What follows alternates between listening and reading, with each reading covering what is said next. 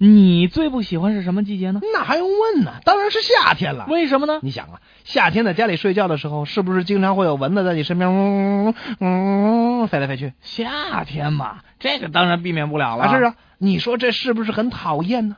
就冲着大夏天的不让我睡一舒服觉，我就不喜欢夏天。你就因为这个呀？你早说呀！早说早早说了，早说你有什么好主意吗？哎呀，当然了，有什么我录播办不到的呢？那那那你快跟我说说，我怎么就能让这些该死的蚊子它就它不叮我？那好，我就给现在所有的收听我们节目的听众朋友们介绍一下，在炎热的夏天如何防止蚊虫的叮 咬。啊、也欢迎老陆同志在旁边旁听啊。嗯嗯嗯，那好好，我旁听，我旁听。哦这夏天防止蚊虫叮咬的最好的方法就是喝酒。